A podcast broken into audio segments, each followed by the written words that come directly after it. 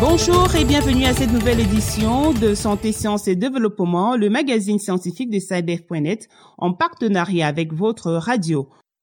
Au micro, Béatrice Cazé. Au menu cette semaine, en Côte d'Ivoire, une campagne de vaccination contre le cancer du col de l'utérus est organisée à l'intention des jeunes filles âgées de 9 à 14 ans. L'objectif est de relancer ce programme de vaccination qui a pris un coup à cause de la pandémie de Covid-19.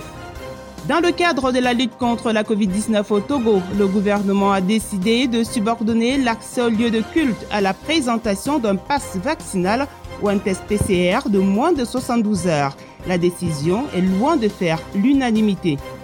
En RDC, le programme national multisectoriel de lutte contre le sida se plaint de la quasi-inexistence de l'appui gouvernemental à la sensibilisation à la lutte contre cette pandémie. Un plaidoyer en ce sens a été lancé à l'occasion de la célébration de la journée mondiale de lutte contre le sida le 1er décembre dernier.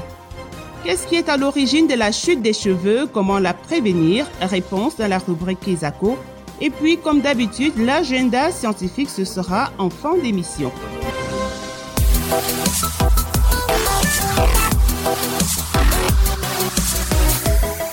En Côte d'Ivoire, le gouvernement encourage les jeunes filles âgées de 9 à 14 ans à se faire vacciner contre le cancer du col de l'utérus. Une campagne de vaccination contre cette maladie a récemment été organisée à leur intention.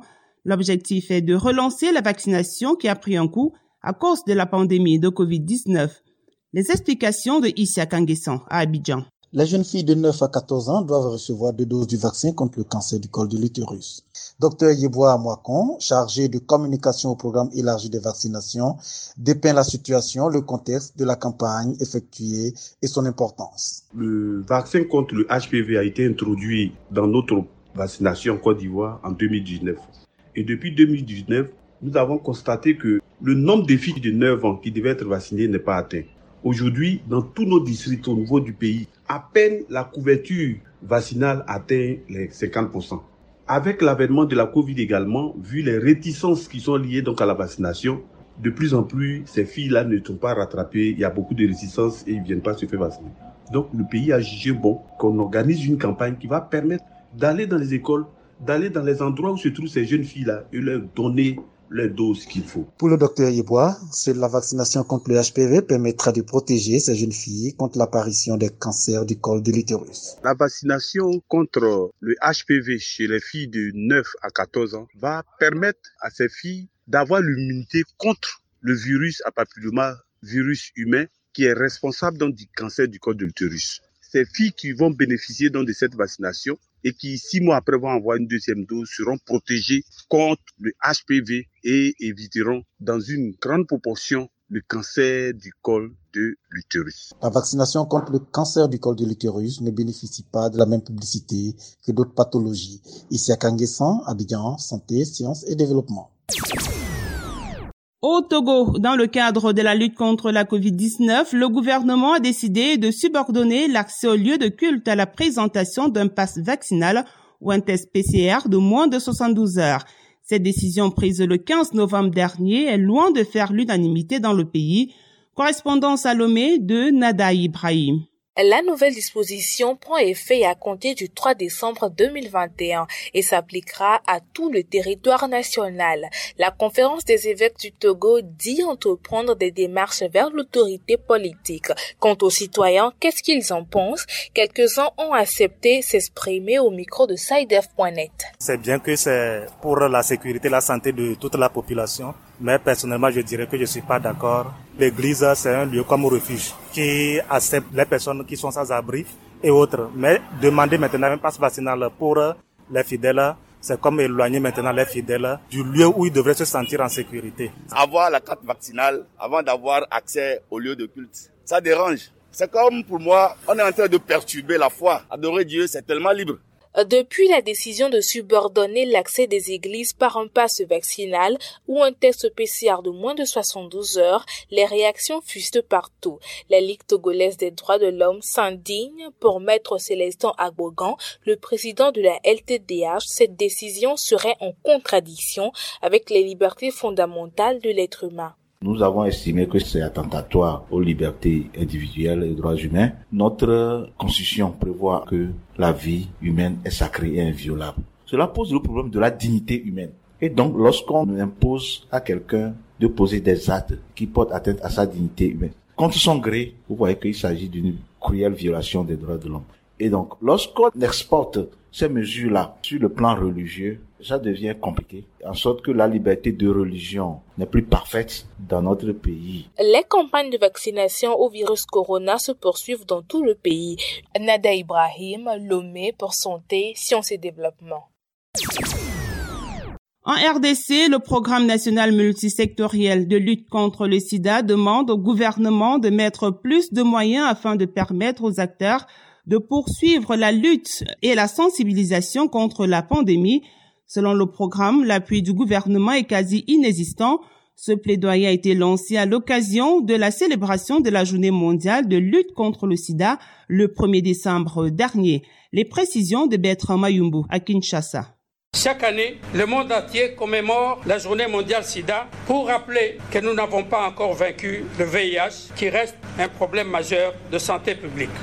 Ces mots ont été soigneusement placés par le docteur Liévin Capon, secrétaire exécutif national du programme national multisectoriel de lutte contre le sida, PNMLS, lors de la 33e cérémonie commémorative du lancement officiel des activités relatives à la journée mondiale du sida ce 1er décembre en République démocratique du Congo, dont le Congo central. Les statistiques citées par le secrétaire exécutif provincial de Kinshasa, Dr Patrick Panzou du PNMLS, fait savoir que les femmes sont plus contaminées que les hommes. On compte au moins 58 000 femmes contre 34 000 hommes contaminés. Pour Marini Ombozaïna, coordonnatrice des réseaux nationaux des ONG pour le développement de la femme, il est possible de mettre fin aux inégalités, mais le gouvernement congolais devra s'impliquer davantage. Nous avons peu de ressources pendant que le travail est immense.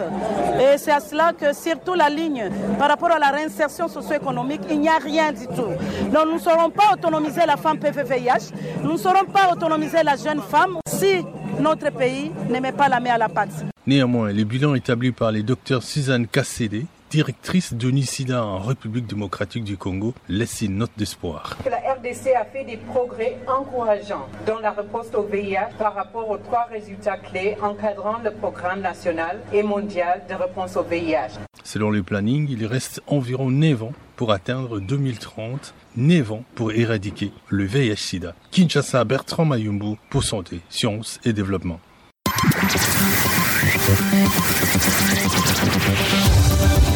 Kesako, qu'est-ce que c'est? Vos questions à la rédaction, les réponses de nos experts. C'est du Mali que nous vient la question de cette semaine. Je vous propose de l'écouter. Bonjour Saïdev, je m'appelle Rode Sagara, j'appelle depuis Bamako au Mali. J'aimerais savoir ce qui est à l'origine de la chute de cheveux et comment la prévenir. Rendons-nous tout de suite à Bamako pour retrouver notre correspondante Idelette Bissou. Bonjour Idelette. Vous êtes notre correspondante au Mali et pour répondre à la préoccupation de notre auditrice, vous vous êtes rapprochée d'une spécialiste. Effectivement, pour répondre à la préoccupation de l'auditrice, je me suis rendue au centre de santé de référence de Kalabankoro à Bamako pour rencontrer la dermatologue Niagali Djenebou. La chute des cheveux, encore appelée alopécie, c'est une raréfaction ou une disparition des cheveux. Et ça peut être ressenti comme un véritable drame, en particulier chez les femmes. L'alopécie répond à des éthologies et à des mécanismes parfois très variés. Plusieurs facteurs peuvent entrer en cause. On a les facteurs hormonaux. En général, c'est les hormones sexuelles mâles appelées androgènes qui sont en cause. Les hypersécrétion appelée hyperandrogénie peut entraîner, favoriser la chute des cheveux chez la femme. En dehors des facteurs hormonaux, on a les facteurs héréditaires et génétiques. La nature, la densité, la forme, l'épaisseur, la couleur et la longueur des cheveux sont génétiquement déterminés et sont différents d'un individu à l'autre au sein d'une même famille, selon l'ethnie. En général, en Afrique, l'ethnie Peul et l'ethnie Touareg, on les connaît par les particularités qu'ils ont des cheveux longs par rapport aux autres ethnies. Une alimentation mal équilibrée, carencée en protéines, en acides aminés, en oligo-éléments, en acides gras, influence également sur la croissance des cheveux, sa finesse et sa dépigmentation. Sur le plan physique, on a les chocs, certains chocs émotionnels traumatiques, des troubles psychologiques. Après les chocs traumatiques, sans traitement, les cheveux peuvent repousser instantanément. On a les facteurs sexuels et les facteurs liés à l'âge également. Les cheveux poussent plus vite chez la femme que chez l'homme et plus rapidement chez l'enfant en période de croissance. On a les facteurs extérieurs également. La croissance des cheveux est différente selon les saisons. En général, la pousse des cheveux est plus rapide pendant l'été que l'hiver. La chute des cheveux peut être favorisée chez certaines femmes qui subissent des traits trop serrés ou bien mettre certaines perruques. C'est la plupart des femmes qui atteignent des foulards au niveau de la lisière frontale des alopécies. On a les facteurs chimiques également, la cosmétologie, les défristages mal adaptés, rapprochés, les colorants, les décolorations qu'on fait, les shampoings mal adaptés, une mauvaise vascularisation et innervation des bulles pullées également favorisent la chute des cheveux. C'est dans le cas du diabète, les malades qui ont le diabète, les malades qui ont une hypercholestérolémie. Il y a les facteurs médicamenteux. Et en général, on dit toute infection peut entraîner une chute des cheveux. Mais c'est des infections, c'est des des cheveux temporaires. Après l'épisode d'infection, la, la repousse est spontanée. Comment prévenir la chute des cheveux? On peut prévenir certaines, mais d'autres sont impossibles. Pour les causes mécaniques, les causes traumatiques, il faut éviter les tresses trop serrées, les foulards adaptés. Pour les causes chimiques également, choisir un produit adapté, faire de telle sorte que les cheveux ne soient pas abîmés par des défrichages intempestifs et des décolorations. Le traitement se fait en fonction de la cause. La prise en charge de tout cas d'alopécie doit être accompagnée d'une prise en charge psychologique, qui est le plus important. Après, les médicaments peuvent venir. En général, la majorité des cas, c'est l'alopécie acquise. Et parmi les alopécies acquises également, c'est les alopécies d'origine traumatique sont les plus fréquentes en Afrique et les alopécies androgénétiques également. C'était donc la dermatologue Niagali Djenabou du centre de santé de référence de Kalabankoro à Bamako. Elle était interviewée par Idelette Bissou. Chers auditeurs, si vous aussi vous souhaitez nous adresser une question, une seule chose à faire, appelez, écrivez ou faites un voice au numéro WhatsApp suivant plus 221 77 846 54 34. Je répète, le plus 221 77 846 54 34. Veuillez aussi noter que vous pourriez tout simplement choisir de nous envoyer un email pour poser votre question. L'adresse, c'est celle-ci, podcast.sidef.net. Podcast écrit P-O-D-C-A-S-T et SciDev s'écrit S-C-I-D-E-V. Je répète, podcast.sidef.net. Vos questions et commentaires sont attendus à ces différentes adresses à tout moment de la journée. L'agenda. Place à Virgile Aissou pour nous faire découvrir le contenu de l'agenda scientifique de la semaine. Bonjour Virgile. Bonjour Béatrice, bonjour chers auditeurs. Alors que retenir à l'agenda cette semaine? Alors, du 6 au 9 décembre, l'Organisation des Nations Unies pour l'alimentation et l'agriculture FAO organisera la réunion régionale des professionnels experts en matière de sécurité, de technologie et de commercialisation du poisson en Afrique. Ce sera à Kampala, en Ouganda, dans le cadre du réseau africain sur la technologie et la sécurité du poisson. Le 8 décembre aura lieu à Bruxelles, en Belgique, un colloque sur le thème Construire des systèmes alimentaires durables pour répondre aux enjeux du 21e siècle, une initiative de la coalition contre la faim. Toujours le 8 décembre, l'UNESCO organise un forum sur l'intelligence artificielle et l'éducation.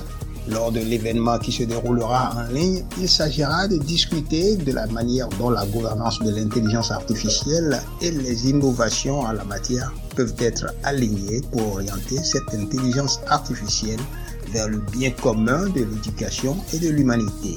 Et puis, ne l'oublions pas, le 8 décembre, c'est la journée mondiale du climat, créée par des ONG du monde entier pour encourager les actions en faveur de la lutte contre le réchauffement climatique. Ce sera tout pour cette semaine, Béatrice.